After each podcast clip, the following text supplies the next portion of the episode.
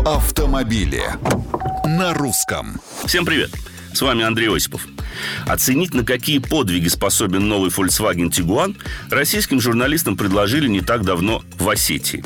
Кому-то может показаться, что этому стильному и в высшей степени комфортабельному, нашпигованному инновациями кроссоверу самое место где-нибудь в гольф-клубе или на гламурном курорте, а не в Кармадонском и лицейском ущелье.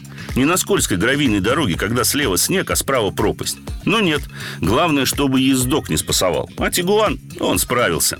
Выбираешь режим бездорожья, и система полного привода понимает тебя с полуслова, всегда оставляя нужную долю мощности и момента на всех колесах. Так что уже через пару виражей ты с машиной заодно и получаешь удовольствие. А на спусках переводишь автоматическую коробку в ручной режим и либо качая рукоять АКП, либо при помощи подрулевых лепестков, это уже зависит от комплектации, подтормаживаешь двигателем, чтобы на затяжных спусках не горели тормоза. Но при любых условиях и при любой компоновке с полным или только с передним приводом, с механической или автоматической коробкой, со 125 или с 220 сильным двигателем, ты ощущаешь себя в своей тарелке. Тебе удобно, ты чувствуешь автомобиль и уверен в нем. А что еще нужно для приятных поездок? Вопросы и комментарии направляйте в соцсети Русского радио. С вами был Осипов про автомобили на русском.